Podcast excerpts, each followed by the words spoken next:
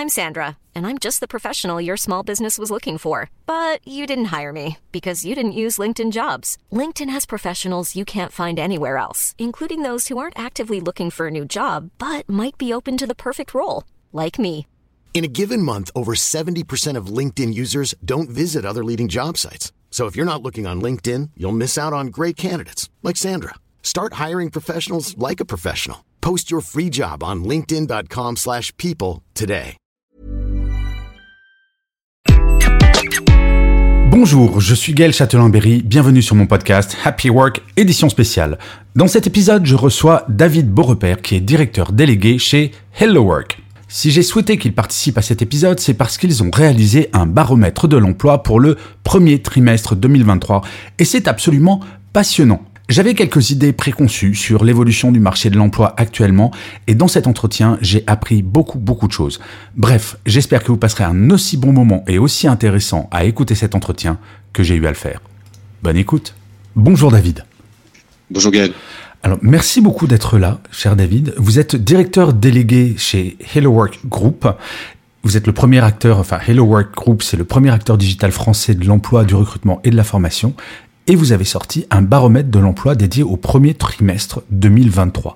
Et c'est vrai que les questions de l'emploi, entre le quiet quitting, la grande démission, c'est vrai que beaucoup, beaucoup de dirigeants et de dirigeantes se posent des questions sur ce marché, où on en est, où est-ce qu'on va. Il y a beaucoup euh, d'idées préconçues, il y a beaucoup de fantasmes, je crois, et c'est pour ça que je suis très content de vous recevoir. Euh, et ma première question est assez générale. Si vous deviez tirer quelques grands enseignements de ce baromètre, qu'est-ce que vous diriez? Mais la première conclusion, c'est que dans un environnement, euh, puisqu'il faut bien se rappeler que le- la guerre en Ukraine a été déclenchée il y a un petit peu plus d'un an, Ouais. et derrière cela a engagé un phénomène inflationniste, etc., etc. Euh, donc on est dans un environnement qui, qui, qui pourrait amener à penser que le, le, le marché de l'emploi va se dégrader. Mhm. Euh, il s'avère que c'est euh, pas du tout le cas.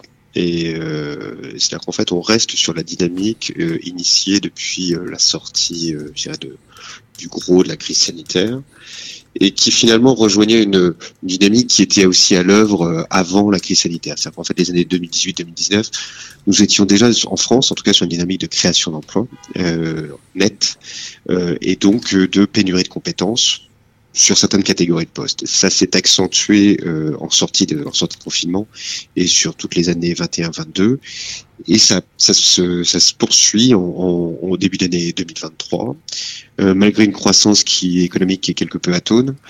Mais de notre côté, on constate là euh, avoir on a reçu plus de 2,3 millions d'offres d'emploi euh, sur la sur la plateforme au, au premier trimestre. Euh, donc on est sur des des croissances qui sont extrêmement conséquentes, hein, c'est-à-dire qu'on est en croissance de 43% si on Wow. compare au premier trimestre 2022. Euh, donc on est sur des voilà des, des, des volumes à la fois conséquents et un élément qui est important dans ces 2,3 millions d'offres, évidemment, ce ne sont pas que des créations de postes. Euh, il y a deux éléments clés. On a petit 1 la part des CDI qui continue d'augmenter, c'est-à-dire qu'en fait euh, le, le nombre de CDI, est, euh, l'augmentation du nombre de CDI est encore plus importante que l'augmentation globale. Mhm. Euh, donc le, dirais le, le- l'emploi en CDI est loin d'être mort vraiment. Euh, là où tout le monde devait devenir freelance, il s'avère que pas du tout. Ah, c'est intéressant Euh, parce que c'est cette semaine j'ai interviewé la DRH de Nespresso et qui tenait un peu le même discours, qui disait non mais c'est un peu un fantasme quand on dit euh, le CDI va disparaître, c'est pas si évident que ça en fait. Non, mais c'est même pas du tout évident. Et en fait, si on le regarde sur une, sur une moyenne long terme, euh, sur des chiffres sur le long terme, c'est, le taux d'emploi en CDI était certes au début des années 80 de l'ordre de 95%, et à présent doit représenter 80% peut-être de l'emploi, mais on- sur Ouais, de majoritaire. 40, sur des échelles de 40 ans. Et, donc on voit que euh, certes, il y a des emplois qui sont peut-être très médiatisés euh, parce qu'ils concernent une population qui est justement proche des médias, par exemple, ou dans l'univers de la tech ou autre, où là le, le, le statut d'indépendant euh, et de free euh, est peut-être majoritaire, Ouais. mais dans la très grande majorité des cas, c'est pas du tout le cas. Et, et euh, donc le premier élément, c'est qu'on a cette part des CDI qui euh, qui continue d'augmenter, que ce marché de l'emploi donc euh, est continue d'être très dynamique, et que nous sommes surtout sur un marché de remplacement. C'est-à-dire qu'en fait, là où aux États-Unis on a assisté à la grande démission, euh, en France on est plutôt sur la grande rotation.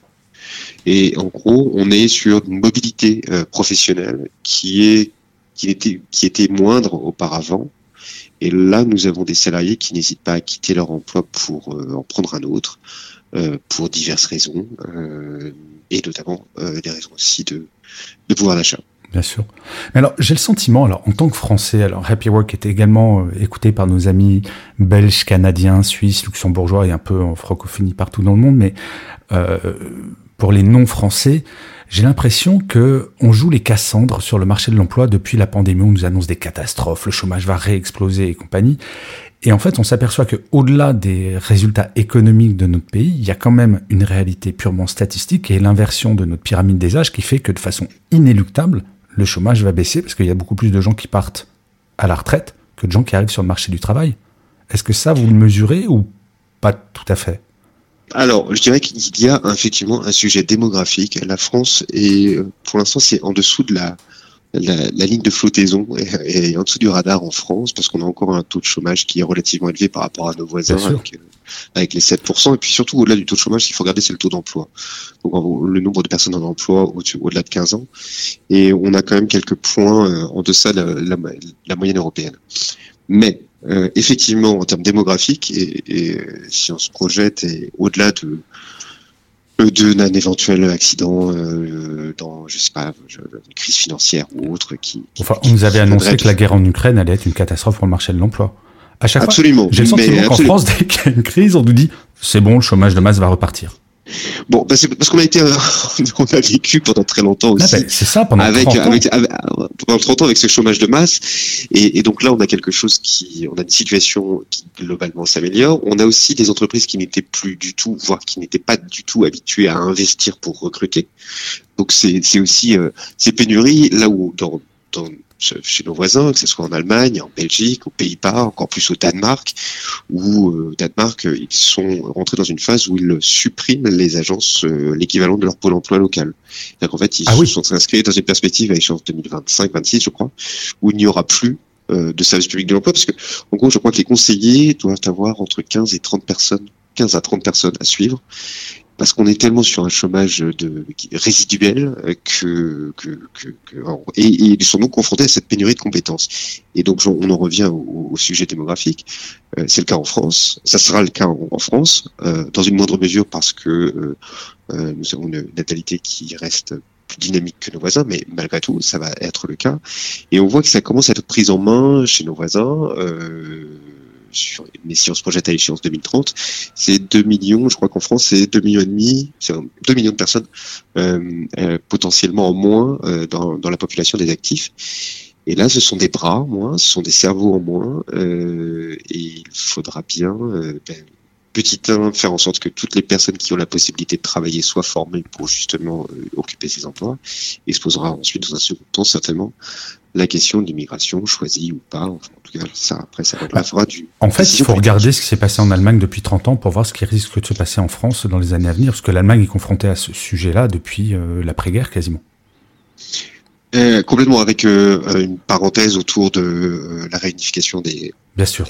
Des, des, deux Allemagnes, mais, mais effectivement ils l'ont ils l'ont vécu en anticipation et et on a la chance de notre côté d'avoir un pays qui est qui est attractif parce que j'ai eu l'occasion de discuter la semaine dernière avec des, des, Finlandais et qui eux euh, disaient qu'en gros la difficulté c'est de faire venir des, des personnes en Finlande c'est pas c'est pas c'est pas aisé euh, Alors que c'est un des peuples les plus heureux au monde.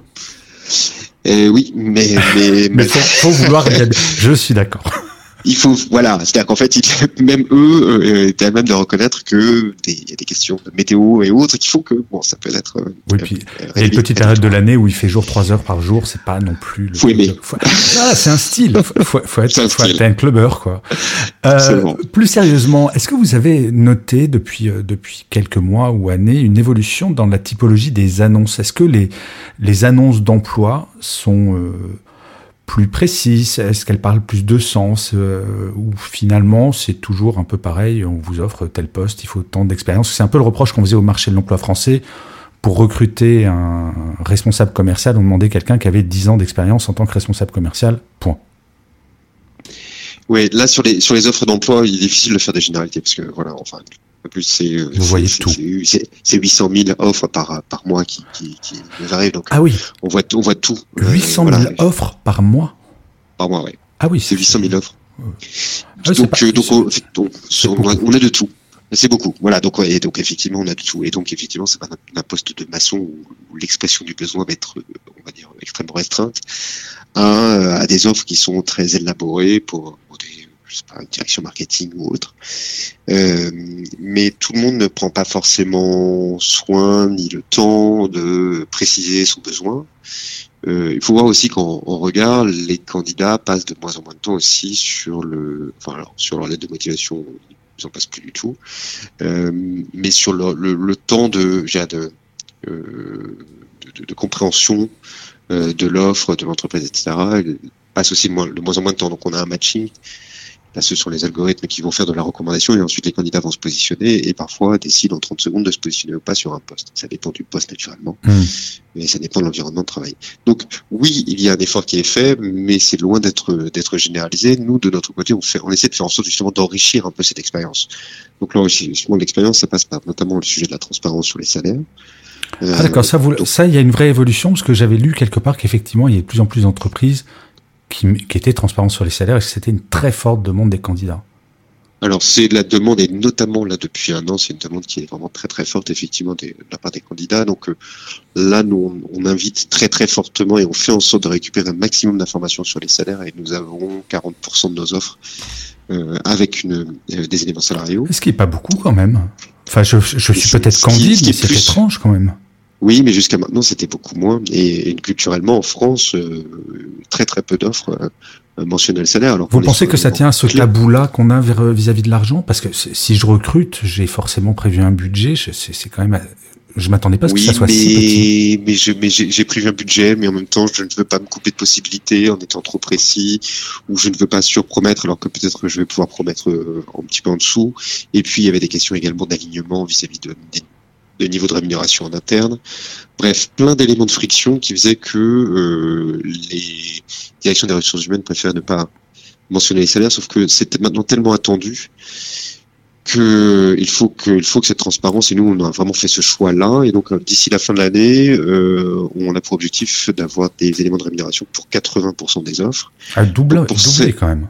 De doubler donc pour celles pour lesquelles nous n'aurons pas d'éléments fournis par l'entreprise, nous fournirons une estimation basée sur un croisement euh, de l'intitulé de poste, du bassin d'emploi et du secteur d'activité, et d'avoir suffisamment de données euh, similaires nous permettant d'établir statistiquement une estimation de salaire euh, qui est qui est robuste, qui est qui est relevante euh, et donc, euh, donc, ce qui nous devrait nous permettre d'arriver à 80% des offres avec. de toute façon, façon, euh, là encore une fois, j'ai un regard candide là-dessus. Corrigez-moi si j'ai une bêtise, mais une entreprise qui ne mettrait pas le salaire, c'est quand même très.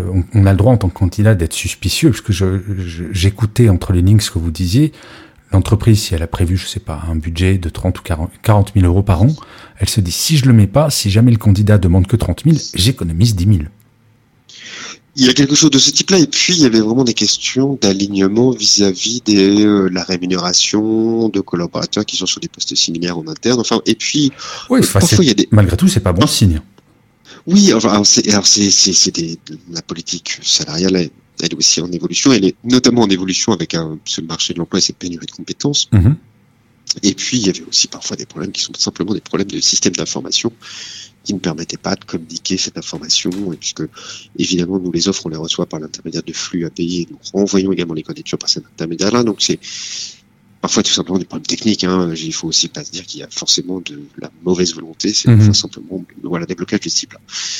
Donc c'est un sujet qui avance et c'est par ailleurs un sujet qui avance euh, au niveau européen puisqu'il y a une directive européenne qui a été euh, qui a été prise il y a quelques semaines et qui va s'appliquer alors au fil de la mise en œuvre dans, dans, chacun des pays européens, mais qui devrait s'appliquer prochainement également en France, avec l'obligation euh, de, de, de, de, de l'information sur le niveau de rémunération associé à un poste. Euh, alors après derrière c'est le diable se cache dans les détails donc euh, puisqu'évidemment vous pouvez aussi afficher que le salaire sera compris entre 20 et 80 000 euros mais là c'est pas une information c'est c'est rien donc, voilà, ça nécessite quand même de, préciser tout ça. Mais ça, on, voilà, en fait, c'est un sujet sur lequel sur lequel nous on a on s'est positionné dès euh, je dirais dès, dès, bah, dès, mai 2022 et sur lequel nous avançons et qui est, qui est, qui est, qui est un incontournable et c'est vrai qu'il ne viendrait à l'idée de personne d'acheter un produit sur une plateforme d'e-commerce sans en connaître le prix. Bien sûr. Eh bien là on, demande à des candidats de se positionner euh, sur quelque chose qui est un peu plus engageant que d'acheter un produit euh, sans, connaître les éléments de rémunération. Mais ce que je trouve très intéressant, c'est de, ce que je comprends de ce que vous me dites, il y a quand même beaucoup de changements et d'évolutions sur le marché euh, des annonces et du recrutement en ligne, un petit peu comme on le voit dans nos entreprises. Il y a des mutations depuis la pandémie qui sont absolument incroyables. Bien sûr, il y a le télétravail, mais il n'y a pas que ça. Si on est en train de parler de la semaine de 4 jours, de ce genre de choses. Euh, Est-ce qu'il va y avoir d'autres grandes tendances sur votre marché qui vont obliger les entreprises à, à changer leur, leurs offres d'emploi Je pense par exemple, est-ce que vous commencez à avoir des offres où euh, des entreprises mettent en avant le fait que la semaine de 4 jours va arriver ou qu'il y a des accords de télétravail sans limite ou enfin ce genre de choses auxquelles on n'aurait même pas pensé, ne serait-ce qu'à deux ans? Alors clairement, alors ce sont des choses sur le télétravail, sur le, la possibilité de télétravailler, que ce soit partiel ou, euh, ou, ou d'être en full remote. Donc ce sont des éléments euh, d'information que nous récupérons et des filtres que nous mettons en avant pour que les candidats puissent faire leur choix. Euh, sur le et sur les éléments, sur les avantages associés. Un autre élément que vous n'avez pas mentionné, c'est les engagements RSE. Bien sûr. Euh, donc, euh, qui est un critère de choix. Alors après, se méfier du greenwashing, se méfier des labels qui n'en sont pas, voilà, donc il y a des engagements qui n'en sont pas, donc il s'agit aussi de faire le tri euh, pour avoir quelque chose qui soit à nouveau, euh, qui est petit 1, un véritable impact, petit 2, qui soit pas simplement de, de, de l'affichage, mais qui permette de répondre aux aspirations, aux attentes des, des candidats. Donc oui, ces critères de choix, ils arrivent. Et puis, et puis effectivement, il y a cette bascule du marché sur un marché candidat, et donc c'est plus d'attentes de leur part. Donc un autre sujet sur la transparence, c'est que pendant très longtemps, les candidats envoyaient leur candidature, et finalement ne recevaient rien d'autre qu'un message automatique leur disant ben, si on ne revient pas vers vous d'ici trois semaines, il ne se passera plus rien qui était un sentiment très frustrant avec une, un sentiment de black noir, de, de boîte noire, pardon. Et donc, euh, et donc, là, on, a travaillé sur un dispositif qui leur permet d'avoir un feedback et, et qui automatiquement, c'est une connexion avec les systèmes d'information des entreprises qui leur qui les informe automatiquement si leur CV a été euh, ouvert, euh, s'il est en cours de, en cours de, en cours d'analyse, euh, ou s'il a été rejeté. Et donc c'est un feedback automatique qui un peu suivre une candidature comme on peut suivre euh, le parallèle vaut mais qu'on peut suivre la l'arrivée d'un l'arrivée ouais, ou l'arrivée d'un Uber euh, alors qu'on vient de le commander. Mais c'est hyper important parce que c'est vrai que c'est alors pour avoir été candidat un certain nombre de fois dans ma carrière, c'est vrai que c'est très frustrant, limite vexant quand on prend le temps d'envoyer un CV. Alors à mon époque, c'était au siècle dernier, on faisait aussi des lettres de motivation qu'on écrivait avec nos mimines, hein, puisqu'il n'y avait pas encore de mail, monsieur et d'avoir aucune réponse, c'est absolument terrible. Donc là, vous, vous palliez par la technologie avec un retour à minima, au moins de savoir euh, où on en est, est-ce qu'on a lu mon CV. Mais est-ce que euh, les entreprises ne devraient pas également travailler leur image employeur sur euh, faire quelque chose parfois d'un petit peu plus personnalisé? Alors, absolument. Euh, et de, de, de, tout à fait. En revanche, ils se retrouvent confrontés à... Euh, alors, oui, absolument. Voilà. Mais ça, c'est dans, dans, le meilleur des mondes. Après, la réalité, c'est qu'elles sont aussi confrontées à euh, ben, des équipes euh, parfois qui sont qui ne sont pas suffisamment staffées en, des, des, équipes recrutement des entreprises, euh, au fait que, eh bien, justement, les outils mis à disposition génèrent aussi beaucoup de candidatures et donc derrière des gros flux à traiter. Euh, et puis, euh, et puis, et puis, donc, donc la nécessité, nécessité pour elle de, de s'adapter. Euh, de notre côté, pour mettre en avant les bonnes pratiques, euh, les, les recruteurs qui sont réactifs, les recruteurs qui sont justement transparents et qui, qui affichent les salaires, qui, qui partagent les informations et font des retours aux candidats. On vient de mettre en place un, un, un label sur le sur Hello Work qui est super recruteur. Ah super. Euh, un, un, peu comme les super hosts euh, de Airbnb. Donc là, c'est le super recruteur. Et de façon à les, à les, à les, à les mettre en avant euh, et à garantir euh, aux, aux, candidats qu'ils soient recrutés ou pas, mais en tout cas, de garantir euh, une expérience, euh, l'expérience la meilleure possible. Oh, c'est une très bonne idée. Donc en fait, vous vous inspirez vachement des, des, des taxis, j'allais dire. Alors des taxis, des taxis ou de Airbnb ou des plateformes. Ouais, ouais, complètement. Ouais. C'est pas une notation, c'est vraiment là on, on prend pas le, le, le c'est pas une notation de la part du candidat, mais c'est vraiment qu'on qu'on mesure euh, à la fois ben, la, la, donnée qui est partagée sur ces sujets de transparence et puis le sujet de la réactivité du recruteur mmh. et du fait qu'il apporte une réponse au candidat. Après, derrière, les négatives et les positives, ça c'est un autre. Bien sûr. Alors j'ai une question, c'est euh, avec le, le, le, recul du chômage. Moi, je me rappelle d'une période euh, pré-pandémie où si on mettait une annonce euh, en ligne, on recevait des centaines de candidatures et parfois des des candidatures cocasses, enfin qui n'avaient rien à voir avec le profil. Est-ce que du fait du recul du chômage, en tout cas sur certaines catégories socioprofessionnelles, est-ce qu'on n'a pas nettement moins de candidatures, mais elles sont pas beaucoup plus pertinentes? Alors, est-ce qu'on n'a pas nettement moins de candidatures? Par rapport à quand on était par rapport à il y a une par rapport à 4 5 ans, moi en tant que recruteur, j'ai moins de candidatures mais par contre, j'ai que des gens qui potentiellement peuvent vraiment prendre le job. Et j'ai pas un boulanger qui va demander un, un boulot de chercheur physicien. Ouais. il y a toujours. Il y a, ah, il y a toujours, quand même. Il y a, non, mais ah, il y a toujours, il y a toujours des candidatures exotiques et j'ai le 0% de candidatures exotiques et, de notre côté, nous on ne souhaite pas euh, euh, euh filtrer enfin, je trier les candidatures. c'est libre aux, candidats de se positionner ou pas. Après, les algorithmes vont faire de la recommandation hmm. auprès du candidat sur à la fois ses souhaits et puis également sur son profil. Mais ça n'empêche pas d'aller chercher un poste de chercheur physicien s'il si, le souhaite et de se positionner dessus. Euh, ensuite, derrière, euh, est-ce qu'il y a, nous, on envoie un petit peu plus de 4 millions de candidatures par mois. Mhm. Euh, à, nos, à nos clients. Et par ailleurs, il y a 4 millions de consultations de CV euh, sur, sur notre base par 40 000 recruteurs euh, tous les mois. Donc on, est sur des volumes qui sont qui sont conséquents. Est-ce qu'ils sont moindres euh, en proportion? Ils peuvent être moindres sur certains postes versus il y a quelques années, c'est évident, euh, parce qu'il y a à la fois beaucoup plus d'offres et, euh, et en face un petit peu moins de candidats. Et donc, et ces pénuries de compétences, elles s'arrêtent pas au col blanc. Hein. C'est là où ici, il faut bien se dire qu'on a des pénuries de bras. Euh, et alors, pour faire des raccourcis, on va appeler ça l'école bleue ou l'école rose, mais ou l'école grise. Enfin, en tout cas, voilà, les, les pénuries elles sont multiples euh, et dans la restauration, donc dans la santé, euh, sur euh, les chantiers navals, sur euh, dans le bâtiment, etc., etc., et dans dans de, dans de nombreux bassins d'emploi aussi. Donc, ça ne s'arrête pas au, au périphérique euh, hmm. parisien. Mais moi, il y a quelque chose quand même qui me surprend. Je sais pas si vous le ressentez pareil, David. Moi, j'ai connu donc euh, bah, les 30 ans de chômage de masse et j'ai l'impression que c'est certains dirigeants, dirigeantes, DRH, j'ai l'impression qu'ils ont le moral dans les chaussettes parce que c'est galère de recruter. Mais il faut se réjouir de ça pour nos enfants quand même, que, ce soit. Alors oui, alors mais tout à fait. Je pense que mais c'est c'est ça prend un petit peu de temps avant de se sortir vraiment de ce paradigme qui, qui, a drivé un peu toute la réflexion, qu'elle soit publique, médiatique économique euh, en France. Euh, il y a un autre sujet de qui, qui, est réjouissant, c'est que cela oblige les cela oblige les entreprises, les recruteurs et nous les premiers, puisque de notre côté, euh, nous allons souhaitons recruter 150 personnes cette année. Oh wow. Et je, malgré malgré le fait que nous soyons euh, euh, équipés naturellement des meilleurs outils du marché, euh, euh, nous ne fabriquons pas les candidats, donc on est confronté aux mêmes pénuries de, de viviers. voilà. et, et, donc ça nous oblige aussi nous à, à revoir et à réinterroger nos pratiques.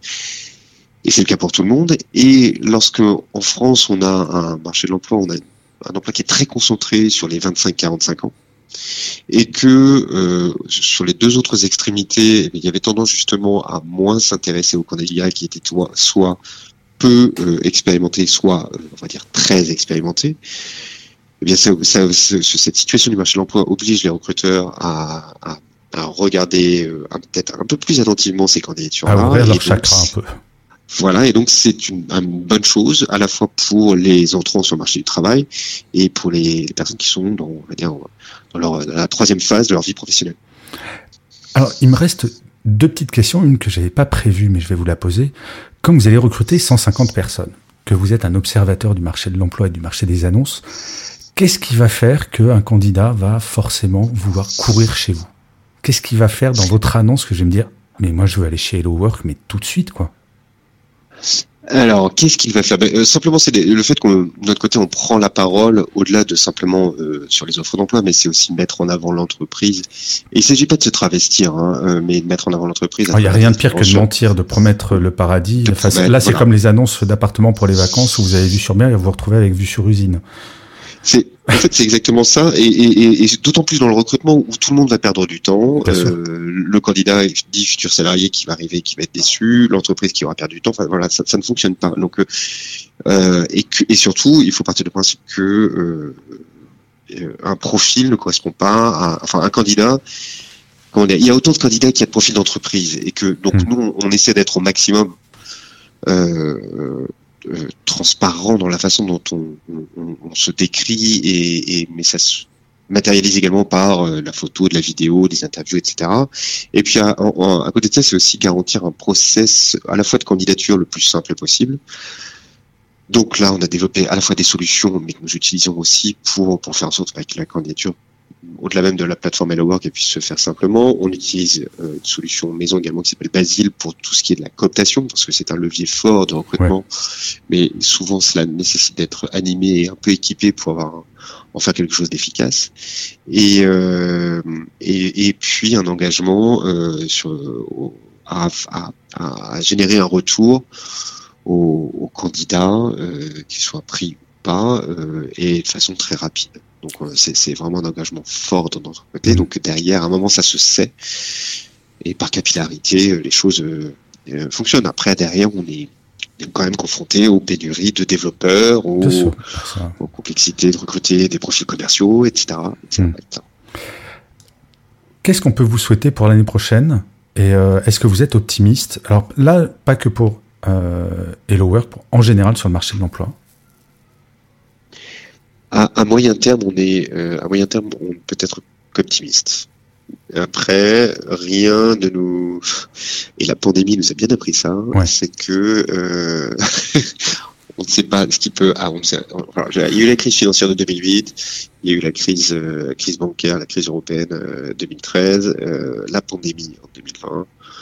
Voilà, qu'est-ce qui peut arriver l'année prochaine? Voilà, on ne sait absolument rien. En revanche, si on s'inscrit sur un un schéma, un schéma moyen terme. Euh, le, sujet euh, est surtout drivé par la, démographie, hmm. euh, faire que de toute façon, on va être dans ce sujet de, plein emploi. il s'agit simplement de s'assurer de la la, bonne montée en compétences des, des, personnes qui sont soit à la recherche d'un emploi, soit en transition, et puis de leur évolution aussi, de leur formation tout au long de la vie. Bon, bah super. Ben écoutez, ça me fait presque regretter de pas être salarié, de plus être salarié. C'est gentil. bon ben David, je vous remercie mille fois pour le temps que vous nous avez accordé. Merci beaucoup. Je mettrai le lien, bien entendu, vers euh, Hello Work Group euh, dans le descriptif de l'épisode, comme ça, si jamais euh, il y a 150 personnes qui veulent aller taper à votre porte, ils pourront le faire. Encore merci. Je vous souhaite une très très bonne journée, David, et à très bientôt. Prenez soin de vous. À très bientôt, merci. Au revoir.